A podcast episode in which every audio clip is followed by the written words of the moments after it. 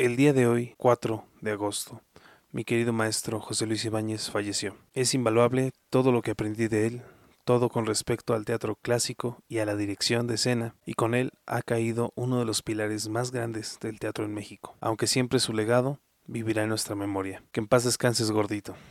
Gracias por tanto.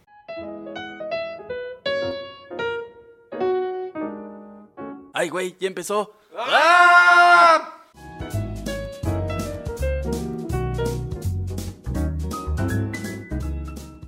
Hola, ¿qué tal? Bienvenidos al sexto episodio de Mi Arte Podcast, así es, el número 6, el podcast donde decimos todo y a la vez también decimos nada. Es un podcast, digamos, muy de la Matrix. Eh, aquí a mi lado está disfrazado, muy, bien caracterizado, de hecho, eh, nuestro amigo Iván tiene un turbante, así que yo creo que está más turbado que nunca. y creo que viene, si, si mi cultura general me lo permite, de Calimán, ¿cierto? Sí, en efecto vengo de Calimán, pero te faltó decirlo con un poquito más de huevos, porque se pronuncia Calimán. Galante con los hombres, mandilón con las mujeres, culero con los niños, cómplice de villanos. Así, güey, como se decía en la radionovela, chingón, perrón, con voz de la buena. Y aquí a mi lado, vestido como cada ocho días, mi amigo Gustavo Franco viene de... ¿Del negrito bimbo? De... ¿O por qué ese huesito de arriba? Oye, mijo, me estás confundiendo. Sería un estereotipo racista, pero tengo de hombre. bueno, pues yo vengo disfrazado de Memín Pinguín. Otro estereotipo racista de esos tiempos, de los que probablemente Disney ha de querer que te olvides. Bueno, hoy les vamos a hablar de un libro. Pero no cualquier libro. Les vamos a hablar de una pieza de la literatura. Un libro que seguramente tu tía iba a satanizar, como los Pokémones. Los Pokémones, de hecho, señores, no son satánicos, ¿eh? No, no se lo crean. ¿Qué? ¿Me estás diciendo que Pikachu no es del diablo? No, de hecho no. De hecho, tu mamá te prohibió Pokémon por nada. Tú podías ver a, a Ash perder en la región de Canto. Ah, maldita sea, voy por tazos. En lo que, en lo que Iván va a recuperar su infancia y, y por ende su colección de tazos de Pikachu, les vamos a hablar de un libro que tu tía seguramente iba a satanizar, pero que tu tío también muy seguramente lo compraba para pajearse. Que tus primos también lo usaron y no te hagas el inocente porque yo sé que también tu sexualidad despertó un poco con este libro. Si eres mexicano, claro. O si eres un marrano eh, de otro país. Y es que justo para esas épocas era el libro vaquero o los anuncios de lencería que venían en la parte de atrás de las revistas de Avon. Aunque esos no tenían rascahuele como los perfumes, te ayudan bastante en tus chambas en esas épocas de los noventas. Bueno, yo creo que estás este, siendo muy fancy. Yo he conocido gente que con toda la de Avon, ¿eh? O yo creo que pasan primero por los perfumes, se dan imaginación, se dan vuelo. Y al final pues viene la gran, la gran hecatombe, ¿no? De- del ganso. Eh, que, que también, por cierto, era muy curioso, ¿eh? Eh, Ustedes, los que son más chavos, ya no lo van a saber porque a su alcance está la pornografía, pero antes tenías que buscar eh, en las revistas Maxim, en las revistas TV y novelas, cuando salía Niurka. O esperarte que dieran las 11 de la noche y salieran los anuncios de lencería en, el, en cualquier canal de televisión, ya que se acababa La Hora Pico, ya que se acababa eh, López Dóriga y todos estos programas que ya tenían un poquito de hueva en la noche. Y entonces empezaba lo bueno. O en su defecto con la hora pico. No se haga usted, ya lo estoy viendo, viejo marrano. Bueno, pero para hablar del libro vaquero, les vamos a hablar primero del tan olvidado cómic mexicano. Así es, porque aunque tú seas un gordo friki de 300 kilos que solo cree que Superman o Batman son la onda, incluso el hombre araña, eh, si te quieres ver un friki más este, cultural, vas a decir que Watchmen. Y si quieres ser del vulgo, del pópulo, pues vas a decir que de Umbrella Academy, ¿no? Pero déjame decirte ahí, gordo friki, que le estás cagando. Porque aquí también tenemos el cómic mexicano, el cómic penachudo, ese cómic Tenochtitlan.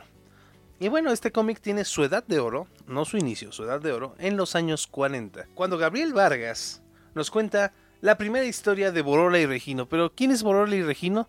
Pues no sabemos, sinceramente. Lo buscamos en Wikipedia. La Real y Pontificia Alejandría del Nuevo Milenio.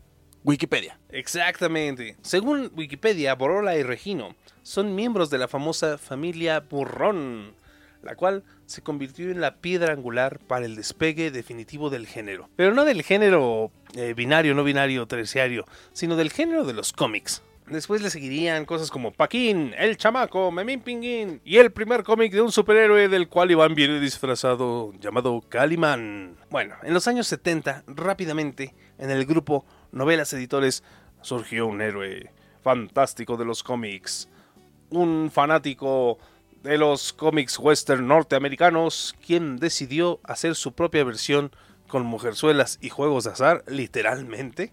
Y todo esto lo hizo con la siguiente premisa, escúchenla. ¿Qué tal si existiera un vaquero gringo con el corazón de un mexicano? Y aparte, que esta revista me quepa en el bolsillo. Este gran hombre, este innovador, se llamaba Rafael Márquez Torres. Un aplauso, por favor, en la cabina ahí con ustedes. La verdad es que este señor se merece el Nobel de Literatura. ¿Y cómo no le vamos a dar un aplauso si mi sexualidad de la infancia, incluso la tuya y la de todos los que nos están escuchando, se lo agradecen? Le agradecen el nacimiento de este, eh, más que un cómic, un manga mexicano. Un, un este, un vertedero de la sexualidad mexicana y de lo que vendría a ser un hentai, ¿no? Un, hentai mexicano. Un, un, hentai mexicano, un este un creador de estereotipos y un reforzador de estereotipos para la época, porque el indio era indio, el negro era negro, el macho era macho y la damisela era una vieja bien pechugona. Pero no estaba solo. Usted, usted, usted, damita, usted, damita que nos escucha, no crea que esto es una, una invención netamente de los hombres. Probablemente del patriarcado, sí pero no solo de los hombres, ya que este equipo se conformaba como los Power Rangers de cuatro. que creo que hay cuatro en los Power Rangers. que alguien mande este güey con. que alguien mande este güey de nuevo con Plaza Sésamo para que le enseñen a contar. Porque todos sabemos que los Power Rangers eran cinco. es que quise decir tortugas ninja, Perdón, ya. Editado. ah, no, estamos en vivo, vale, verga. ¿Cómo me estás diciendo que esto no se va a editar?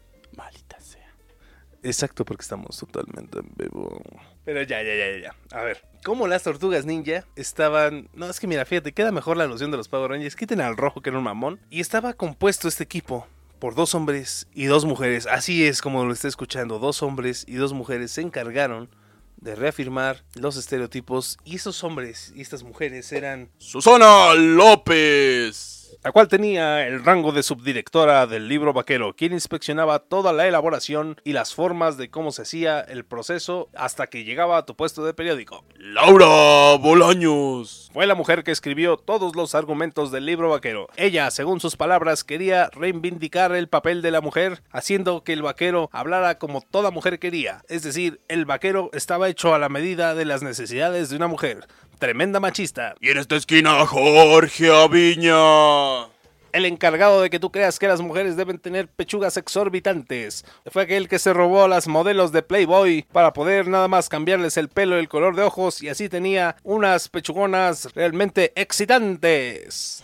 Rafael Márquez como el Dr. Xavier en la casa de los X-Men. Él es la mente maestra, aquel que ha dado todo, aquel que dio toda su vida para que tú, chamaco calenturiento, te puedas hacer una pascual en el baño. Y juntos en el salón de novelas editores, nuestros héroes se disponen a crear el libro vaquero.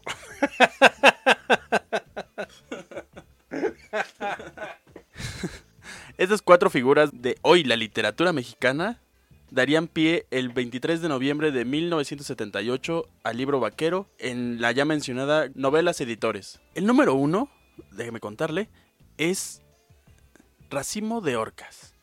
Le contaré la historia, pero todas las historias que, que vienen en el libro Vaquero es un genérico de la misma. Siempre, al final, le daremos una novela para que tenga usted una muestra gratis de lo que es escuchar un un libro vaquero. Como le digo, esta historia del racimo de orca, usted puede ir al puesto de revistas y comprar cualquier número del libro vaquero y será la misma historia. El macho sin un rastro de vello facial, alto, fornido, papucho. ya hasta se me antojó. que va en busca de la damisela, una damisela esbelta, una damisela pechugona, una damisela con un vestido vaporoso, que no sé por qué tendría ese vestido en el viejo este, pero ella tiene un vestido vaporoso. Aparte vaporoso y de piel porque en las indias, ¿no? ¿Qué pedo? que estaba custodiada ya sea por indios o por otro vaquero bigotón, mal encarado. Como Vicente Fernández, pero en malo. Para que usted me entienda. Y entonces llegaba nuestro macho lampiño y le rescataba de este bigotón mal encarado y se ganaba los aplausos de todos los indios que estaban ya con él. Entonces, siempre será este modelo básico de novela donde encasillarán a todos los personajes. Como les decía al principio, el negro será negro, el indio será indio, el chino será chino, amarillo tacataca. o sea, esta novela era, era como la tía racista que vive en Florida y que dice, fuera los mexicanos. Esa, esa tía vuelta a una revista. Ahora, si usted es muy actual y le hace falta eh, imaginarse los personajes, piense que el malo era Vicente Fernández cantando Mujeres, oh mujeres tan divinas. Y el ranchero sentimental era su hijo, Alejandro Fernández, que cuando no tenía una botella en el orto cantaba Estos celos me hacen daño. Es decir, un rancherito sentimental. Eso era lo que era el bueno y el malo era pues muy malo. Era el chico malo del pueblo. Era Juan Charrasqueado. Era el muchacho gacho de la película Gacha. Así para que lo entienda, si usted es un tío. Si no, pues no va a entender esta referencia. Y pues mejor quédese con lo de Alejandro Fernández, pero no con sus mañas, porque usted no tiene dinero para cerrar el Ángeles, así que mucho cuidado. Bueno, estos miembros, Susana López, Laura Bolaños, Jorge Aviña y Rafael Márquez Torres, en conjunto lograron hacer algo de mucho valor, que a pesar de que se comprara por pocos centavos en ese tiempo, por pesos después, y hasta la fecha sigue costando 10 pesitos, lograron hacer algo de un valor inigualable en un sentido social, estético que ahorita más adelante relataremos. Pero fíjense, es muy interesante que en los primeros 20 años del libro vaquero se vendían más de millón y medio de copias semanales. Ya quisiera Batman tener esas, esas ventas, ya quisiera Alan Moore tener esas ventas semana por semana por semana y con la misma historia. Eso es de admirarse.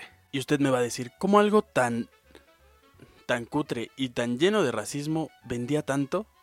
Pues miren, este libro es el papá o incluso el abuelo de lo que hoy conocemos como el, periódico El Gráfico, el periódico El Metro. Y para que los más eh, adentrados en la red nos entiendan, el, yo creo que el tatarabuelo de los clickbaits de YouTube. Así es. Este libro se valía de títulos sensacionalistas y te decía, la domé con mi lazo, el, golpe del deseo. Entonces, desde el título ya, ya te iba adentrando a, a que iba a haber pelos y que iba a haber chichis. Y no, abrías tu libro y te dabas cuenta que no había ni un desnudo, porque novelas siguientes sí tendrían esa parte de los desnudos y dejarían ver al público más allá de su imaginación, pero el libro vaquero no, el libro vaquero era totalmente sensual y era totalmente censurado para su época. Y a pesar de que en la portada se veía que adentro iba a haber pelos, adentro no había más que por ahí algún pezón asomándose a medias o entre las ropas y era todo lo que verías en el libro vaquero. Y esto recuérdenlo porque era Laura Bolaños la que escribía el argumento, entonces no había escenas de sexo, sino escenas sensuales. Incluso Jorge Aviña nos decía que él no dibujaba pornografía, él dibujaba erotismo, él no hacía cosas grotescas ni groseras. Fíjense que algo que nos enteramos es que antes a las, a las revistas y a todo este tipo de material se les decía groserotas. Así como las páginas de porno serían muy groserotas.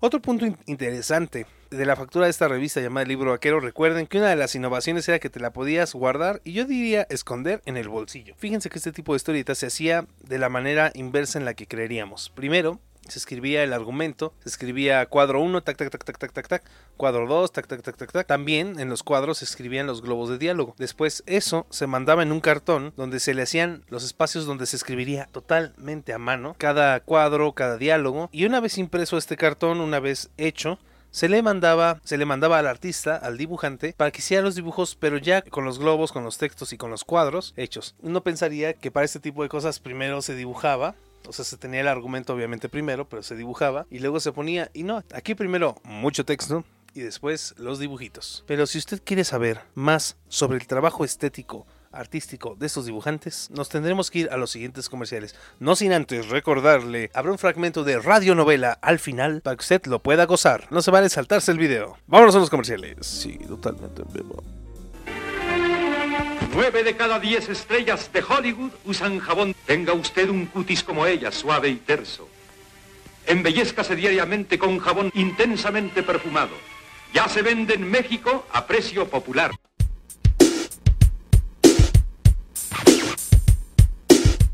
Yo sé que eres chiquito y que sabes ver que no todas las cosas se pueden creer. Si te ofrecen drogas, te van a decir que se siente bien padre, que te vas a reír. No es cierto.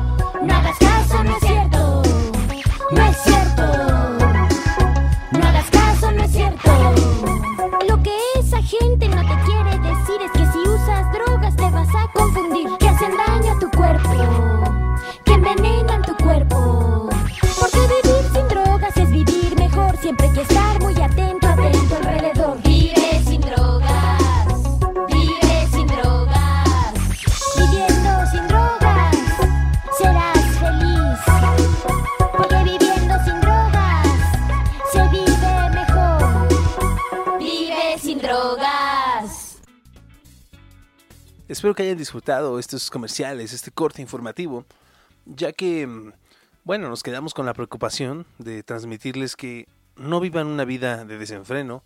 Mm, Tuvimos muchos comentarios de la vida de Amy Winehouse y de lo importante que es recalcar que aquí en Mi Arte y Podcast le decimos ¡No a las drogas! en exceso. Pero bueno, eh, vamos a entrar de- al tema de, de por qué estamos hablando en este podcast que se supondría que es de arte, lo que sería el valor estético de esta revista. Y es que esta revista, así como se valía de varios estereotipos, también se valía de cosas en una parte muy básicas, como son el uso del color. Porque hasta en el color había esos, esos pequeños estereotipos. Los malos malos eran de bigote y barbas. Las buenas buenas eran rubias como el sol de verano. Y las malas, la mujer que ayudaba al malo, la mujer que, que le coqueteaba y decía, ahorita que se chinga la rubia, me toca a mí, era la pelirroja o la de pelo negro, negro, negro azabache. Y así como cumplía con esos estereotipos un poquito visuales, también paleta de color de la novela en sí se iba a unas entonaciones como en las películas, donde las escenas de pelea, donde las escenas violentas, donde se partían el hocico, eran rojas y naranjas para que el lector se diera una idea de que los putazos se estaban poniendo de a peso. Y en las escenas ya donde, donde eran más románticas, donde el bueno ya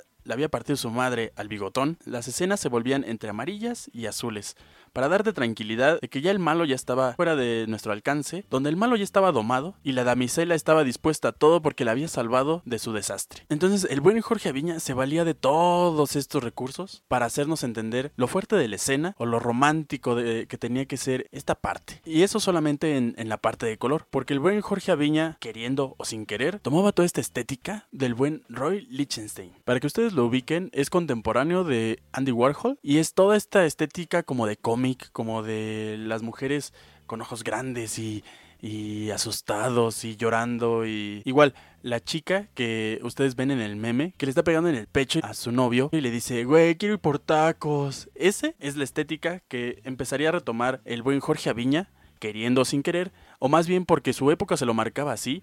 Y así era como se hacía en los cómics en ese entonces. Empieza a retomar toda esta parte de, su tiempo y nos retrata perfectamente estos clichés de los que ya les hablamos. Y nos muestra una sociedad machista, una sociedad racista, pero con humor, con humor eh, cachondo y con humor sensual, creando así un ícono específico de nuestra cultura y un ícono que retomarían los artistas, eh, no sé, 20, 30 años después, tomándolo como un ícono del kitsch, como un ícono de este arte vulgar que tiene todo un valor estético para nuestra cultura y que después, después de muchos años, usted dirá, es, es una revista nada más. Pues no, señores, esta revista llegaría al- a galerías y a museos en Praga y en París, donde sería eh, re- revalorada, donde sería retomada por varias personas y donde le darían un valor estético y un valor artístico a todas estas piezas de Jorge Aviña, que no solo era la revista, sino eran los originales que tenían sus cartones y que se expondrían mucho tiempo después, dándoles todo este valor del que ya les he hablado. ¿Qué más podemos decir que es lo kitsch mexicano? Es que aquí tuvimos un debate antes de entrar al aire. Yo decía que algo kitsch mexicano muy representativo podría ser los perros que están fumando jugando póker. En- bueno, en ese quedamos de acuerdo que sí. Ahora, está un debate que quiero que nos acompañen. ¿Los 15 años son kitsch o no? Bueno, primero que nada, hay toda, toda una discusión enorme. Ya saben, todos estos mamadores que se dedican a definir que sí y que no, y, y que a lo mejor y que nada más era una esquinita, pero pues no llegó a ser. Esto de los 15 años, muchos lo definen como naif o en otras categorías entra como lo camp. Para que ustedes nos entiendan, lo kitsch, como se define, es como lo cursi y como el arte, eh, vamos a decirle, más banal, más este, más del populacho, que es llevado a las galerías, que es exaltado o que pretende ser arte. Y lo camp es todas las piezas artísticas que ya se crearon con un fin artístico y que la abuelita dice, pues a mí me vale quién lo hizo, a mí me vale quién dice que es arte y que vale millones. Yo quiero mi litografía en mi sala para decir que en mi sala tengo arte. Yo, yo quiero ese ese Quijote partido en tres, bellísimo. Si abuelita está bellísimo. Ese, ese Quijote se vuelve camp al momento que entra a la sala de la abuelita. Así como el arte se redefine entrando a una galería, así el arte se redefine entrando a la sala de tu abuelita. En palabras menos extensas, podríamos decir que el kitsch es el arte del pueblo que entra al museo y el camp, el arte del museo que entra al pueblo. Totalmente en vivo. ¡Ay, soy filósofo! Cámara, ya denme mi título. Con estas eh, reflexiones tan sabrosas de la vida, y no tenemos un título todavía, ¿podrán creerlo ustedes? Yo creo que hay que llamar a 01800 UNAM, dame mi título, y hagamos una, un change.org para que estos güeyes le den su título por un podcast. Digo, sería la contracultura hablando, ¿no? Lo más punk de este, de este podcast sería que la UNAM abriera su categoría de titulación por lástima. Y ahí a huevo que se nos lo dan. Cámara, UNAM, dame mi título. ya ni lo quiero, solo lo quiero para tenerlo de una manera camp en mi salita. no es cierto, sí lo quiero. Y, y es que sabemos que estamos en un país tercermundista y, y que el título para nosotros tiene el mismo valor que el mantelito que te dan en el VIPS. Pero, güey, yo le quiero presumir a mi tía que ya tengo un papelito, que ya tengo un título para, para sentirme igual que mi primo que es ingeniero. Bueno, pero no son títulos de Bellas Artes, ¿eh? Porque eso sí vienen en el VIPS al lado. Así que si usted va al VIPS después de la cuarentena, voltelo. Le puede salir un crucigrama o un título de Limba.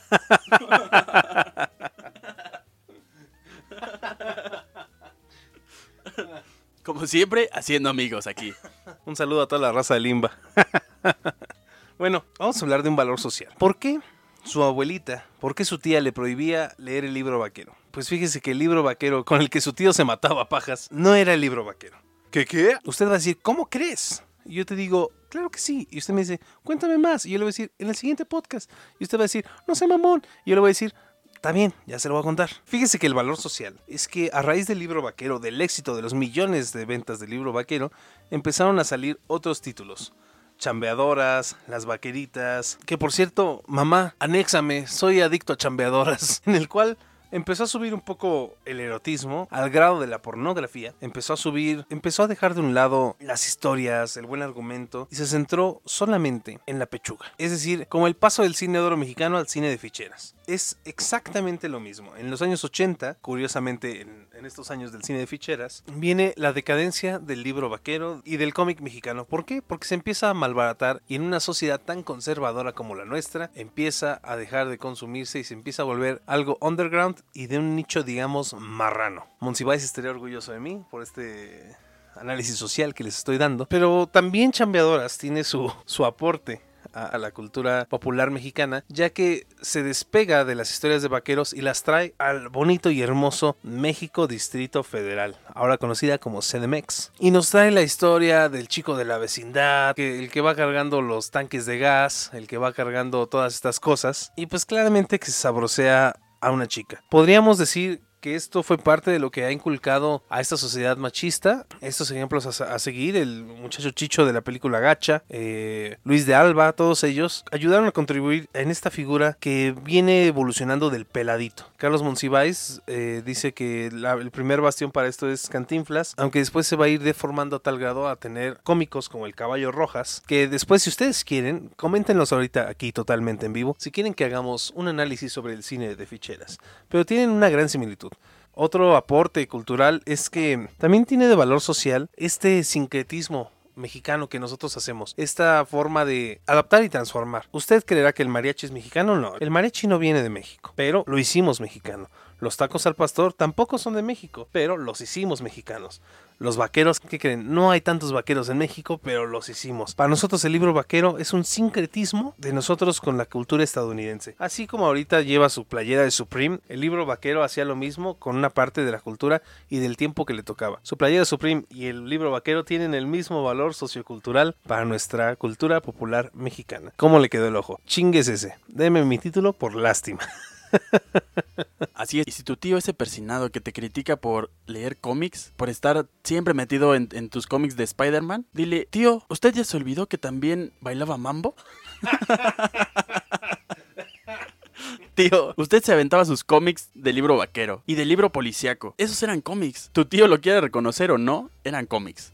Y, er- y eran novelas gráficas creadas justo en ese mismo canon que Spider-Man y que todos estos, solamente que más sensualones. Ahora, si su mamá le, le está regañando de que por qué tiene chambeadoras y por qué usted es un adicto a chambeadoras, dígale, jefa, soy geek. Estoy, estoy coleccionando un cómic. Dígale, jefa, me estoy alimentando de la contracultura mexicana. jefa, soy un erudito del kitsch mexicano. Soy el próximo Monsiváis, jefa. Déjeme cierro con seguro porque voy a estudiar aquí. Déjeme cierro con candado porque voy a hacer un análisis estético de esta novela y me va a llevar como media hora a una hora. Y varios Kleenex y cremita. Porque me hace llorar esta gran obra que es el libro vaquero. Ah, no, chambeadoras, porque chambeadoras es un poco más subido de tono. Mira, yo, yo recuerdo, yo tengo una anécdota para este podcast, en el que precisamente en la secundaria, bueno, uno de niño pasaba por los puestos de revista y veía, pues obviamente veía estas mujeres voluptuosas y era como tú dices el clickbait. Es como en YouTube que sale Ari Gameplays mostrando terrible pechugón y todos los sims pues van corriendo a darle click, a comprarle un nuevo auto. Pero en este caso, pues era otro México. Y en este otro México nada más podías pasar y ver a las tremebundas mujeres que salían en el libro vaquero chambeadoras. Y resulta que en la secundaria, una vez, este, quisieron comprar uno para rolarnos, ¿no? Porque estábamos en la plena etapa del crecimiento, en donde pues ver esos libros era lo más cercano y más accesible económicamente que podías tener a la pornografía. Eso y TV y novelas, conozco varios marranos que también gustaban de ver los pósters de una ex primera dama, no diré el nombre. Pero, pero resulta que compramos el libro vaquero, no imitaciones, no chambeadoras, no las vaqueritas, no nada. El libro vaquero. Y ellos entre ellos lo ojearon. Después, cuando me tocó a mí llevármelo, me lo llevo con, con ese miedo que te da a traer algo que sabes que es lo prohibido en tu casa. Que aunque no sepas por qué, pero sabes que está prohibido en tu casa. Llego, lo, lo pongo debajo del colchón, lo saco después y digo, Señor, gracias por este regalo que me has dado. Empezamos a ver el ganso y yo el libro. Y totalmente cierto, era clickbait. Era una historia, la cual, por cierto, me quedé picado porque era muy buena historia. Donde el hombre se quemaba no con el fuego de las balas, sino con el ardor de la India Ticticlacniga, en el cual ella le daba todo su amor, comprensión y ternura y lo liberaba de las manos del malvado alguacil Johnson. Pero no había nada de eso y tengo que admitirlo, en ese momento pues yo estaba buscando eso, era un prepuber incluso, era un puber. Entonces, entonces es una cosa muy interesante porque yo recuerdo que el libro vaquero estaba súper mal visto y no tenía nada. O sea, era, era, era un pequeño boiler que calentaba el agua pero no te lograba hacer que te metieras a bañar. Era totalmente innecesario. Pero también un poquito hay que entender la época en la que nace este libro, o sea, en, en el 78, donde para algunos podrá sonar descabellado, pero no existía el porno. O sea, sí existía, pero era, era muy difícil de conseguir. No, no teníamos este acceso a, a 200 páginas de porno, sino te tenías que esperar a la publicación específica o, o a ir a, a tu puesto de, de películas en VHS y comprarte tu película porno carísima, que ni se veía nada. Entonces cualquier libro que tuviera una pizca de erotismo se satanizaba por el, por el hecho de que mostraba a la mujer como un símbolo sexual. Y esta revista vino a revolucionar esa parte porque lo volvió socialmente comercial, esta manera de, crear a la mujer como un símbolo sexual, que después la propia sociedad se daría cuenta que no, que estaba mal ver a la mujer como un, como un símbolo sexual, pero lo dejaría como un rastro social de, es- de esa época donde era, era lo único que tenías, era lo único que, podías eh, acceder por un módico precio y una publicación de bajo costo a toda esta parte sensual y, y erótica para saciar tus más bajos instintos. Yo, yo tengo una anécdota de, de, no sé, tenía siete años, ir en el pecero y ver a un señor que iba sentado ojeándola con un con unas ganas, con un amor que le daba la vuelta a las páginas y un interés a su libro vaquero y ver a la señora que iba junto a mí, hacerle unos ojos de, güey, cierra tu libro pornográfico porque hay un niño aquí presente. Y no, eh, después me daría cuenta que no, que el- lo que iba, en lo que iba entrado el señor era en la historia, era en la novela escrita por Laura Bolaños. Que déjenme decirles, ¿eh? Si algo tenía, era que te picaba en la pinche historia. O sea, era la señorita Laura de nuestra época. Porque te daba el chisme, pero no te lo daba completo. Y hasta que terminabas la novela, podías descansar con tu alma y decías, ¡ay, ya la salvó! Eh, El valor del libro vaquero era el mismo valor que las películas de arte del 22. Sabías que iba a haber una chichi por ahí de repente y de repente se te olvidaba la chichi porque la película era muy buena. Eh, creo que yo creo sinceramente que es una trampa para que el puber pueda apreciar el cine de arte. Lo que es el 22 porque sabes que en esa película va a haber un desnudo, eso sí. Y bueno, como buen cachondo, pues la vas a ver. De repente la historia es muy buena y el desnudo hasta se te pasa y admiras eh, la belleza estética de, de lo que el desnudo significa y de repente dices, oh cielos, estoy aprendiendo. Así que ya lo saben, este es el capítulo del libro vaquero. Un libro al que le debemos parte de nuestra cultura, al que le debemos parte de nuestra contracultura y parte de un legado del ya fallecido cómic mexicano. Ahora los ilustradores trabajan para Marvel, para DC, para compañías independientes extranjeras, pero ya no hay como tal un cariño, un amor, una red de creativos que hicieran que el libro vaquero pudiera continuar. Y con este triste mensaje nos iremos a unos tristes comerciales.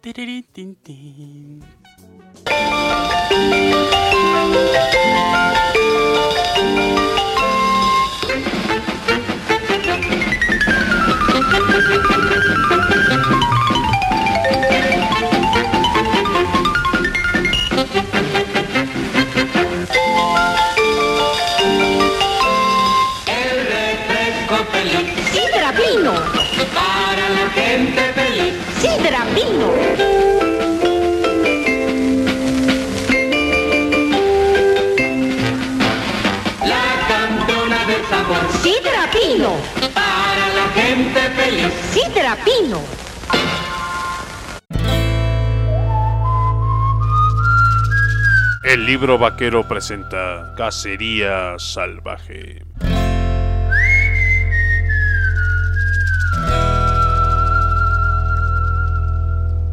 Wigam Cheyenne estaba sentado en aquel lugar conocido con el nombre de Sawatch, en la parte central del estado de Colorado, donde a decir de los pieles rojas habían encontrado un paraíso de Manitou, un paraíso que muy pronto se convertiría para los pieles rojas en el peor de los infiernos. Esa mañana la mayor parte de los hombres de la tribu se disponía para ir a las grandes llanuras Crested Putl, la cacería del búfalo.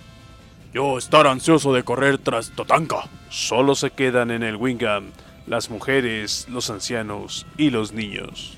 Qué suerte acompañarlos y que traer suficiente carne para el invierno. Algunas mujeres también habían salido a darle la despedida a sus hombres.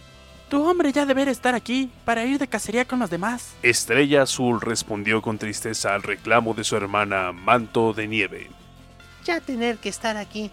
A veces tener miedo de que algo malo haberle pasado. Luego, sin más comentarios, las dos mujeres volvieron al interior de los tipis, pues el frío de la mañana seguía calando. Ocultos entre la maleza de la montaña, los soldados del séptimo de caballería estaban viendo el avance de los cazadores cheyennes. Se van y dejan su pueblo aquí a nuestra merced. Estaban al mando del mayor Ryan Barrows. Esperaremos a que estén lejos. Tienen buen oído y parecen percibir el ruido de los disparos. Lo que los militares querían era que aquellas hermosas tierras pronto pudieran estar en el poder de los blancos. Ya envié un telegrama a mi hermano, que está en Texas, para que sea uno de los primeros en llegar y reclamar la propiedad de una buena parcela. Horas después, en el Wiccan, las mujeres y los niños estaban en plena actividad. Los perros fueron los primeros en detectar a los intrusos. Y las mujeres y los niños empezaron a correr dando gritos de alarma. ¡Venir chaquetas azules! ¡Venir, soldados! Uno de los ancianos salió de su tienda con la intención de atender a los visitantes. ¿Qué es lo que venir a buscar al pueblo Cheyenne? Pero las órdenes del mayor Ryan Barrows eran terminantes. ¡Disparen! El anciano fue la primera víctima de aquella infamia.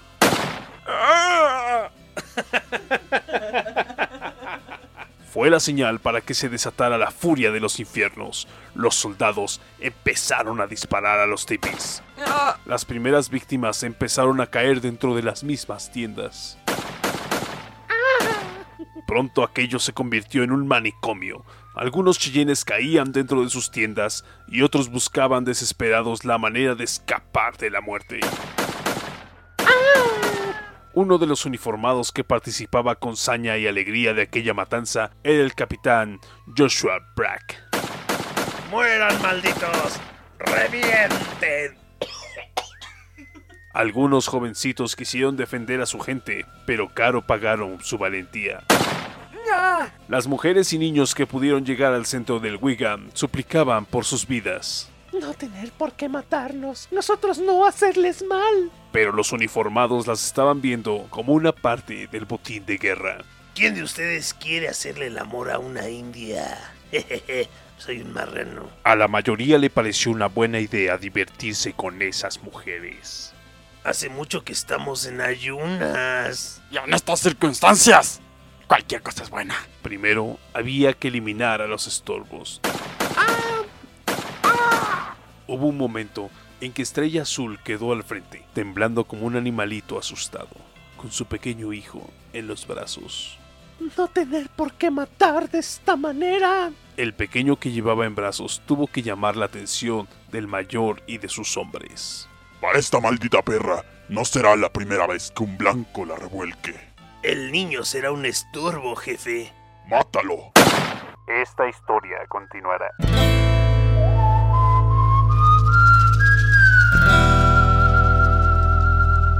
¿Qué les pareció esta bonita radionovela? La verdad es que si usted quiere saber qué pasó, podrá verlo en un especial donde tendremos invitados, donde narraremos la historia de Cacería Salvaje si llegamos a la meta de, ¿qué te parece, Iván? 200 suscriptores. La neta me parecen muy poquitos. Yo digo que 300. Vámonos a 300 suscriptores y les leeremos la, la radionovela completita. Para su gusto placentero en casa. Recuerde que si llegamos a 300 suscriptores, habrá voces invitadas, voces anónimas, voces famosas que nos ayudarán a darle a esta radionovela el toque de casa, el toque de Mi Arte Podcast, el toque de Shambhala Producciones. Así que no se olvide, dele like, suscríbase a este bonito canal, pero dele porque la verdad es que nos quedamos muy picados con esta historia. ¿En qué redes nos pueden seguir, mi querido Iván García? A mí me pueden encontrar en todas las redes sociales como arroba Iván Balart y a mi querido compañero Gustavo Franco lo pueden encontrar como... Solo en Instagram como arroba gusta.franco. Eh, las redes sociales, recuerden, de el canal es Shambhala Producciones, en Facebook igual. Y únanse al grupo de Mi Arte Podcast, donde los memes están a la orden del día, la verdad es que son muy buenos. Y recuerden también el Instagram de arroba Mi Arte Podcast. Nos vemos ahí, disfrútenla, cotorrénsela, cómprense un libro vaquero y recuerden lo más importante, una herencia que queremos nosotros dejarle al México de ahora, que de tu arte a mi arte, yo prefiero sentarme en el pastel y vámonos. ¡Que vengan los chichonos! ¡Que vengan los enanos! ¡Ay, ya se cayó uno! ¿Estás bien? Tan tan.